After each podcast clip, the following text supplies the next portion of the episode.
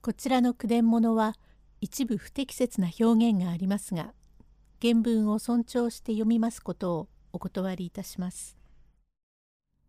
八景隅田川第14回井戸から引き上げられたのはお秋でした。その時一人の百姓が「我どうして知ってる?」何？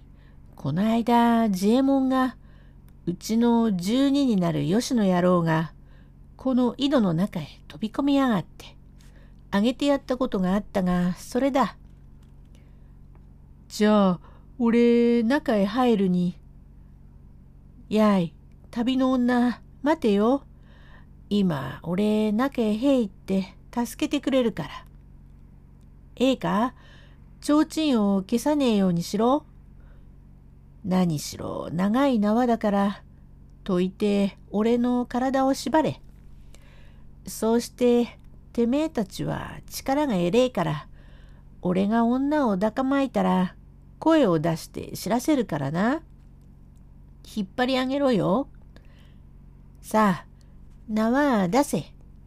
とくるくる体へ巻きつけて井戸の中へ入る。あんにしっかりしろよ。旅の女子と思ってずっと入るとこれが無事なかもしんねえぜ。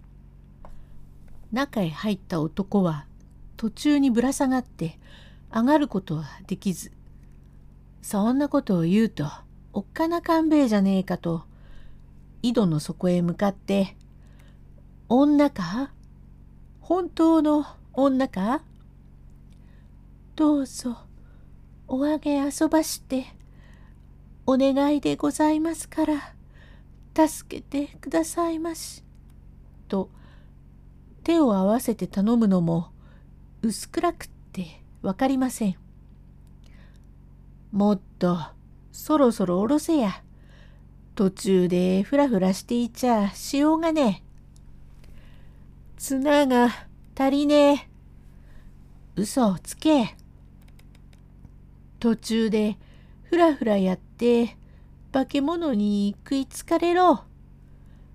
よせと言いながらようやく降りてよく見ると全く女で「もっと提灯を出せよ暑いな裸ろうそくを出すなよ」と下ろした縄へ九段の女を言いつけ「やいこの女子を先へあげろ。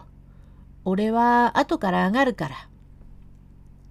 よしよし、と、大勢がようやく引き上げてみると、人柄のいい娘で、おいおい泣きながら、ただ、お願い申します、と言っている。さあ、連れてきたよ、化け物を。ええー化け物を連れてきた。どけ。なに、化け物じゃねえ。きれいな化け物だよ。さあ、こちらへお上がんなせ。村の年寄りもいるから。さて、はや、これは、はや、思いがけねえことで、おめえが助けてもらいてえと思って、でけえ声をして呼ばはるところが、地の下で呼ばはるだから、ただ化け物だんべえと思っていたが、まあどういうわけで、なるほど、あの殺された女子はお前の連れか。お秋。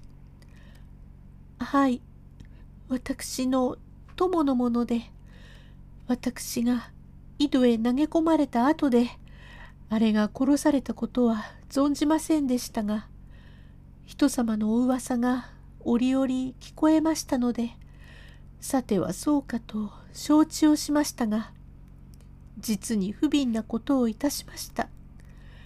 実は悪人のためにこれこれかようとかいつまんで話しどこのものかと聞くと親の名も言わずところも言いません。ただ江戸のものでございます。詳しく申せば親の恥。私は因果者で親に対してすみません身の上ゆえどうか友の女の菩提のために33番の札所が回りたい。そうして亭主を訪ねるという。と田舎の者は親切でげすからその晩は木綿のきれいなヤグを持ってきて止めました。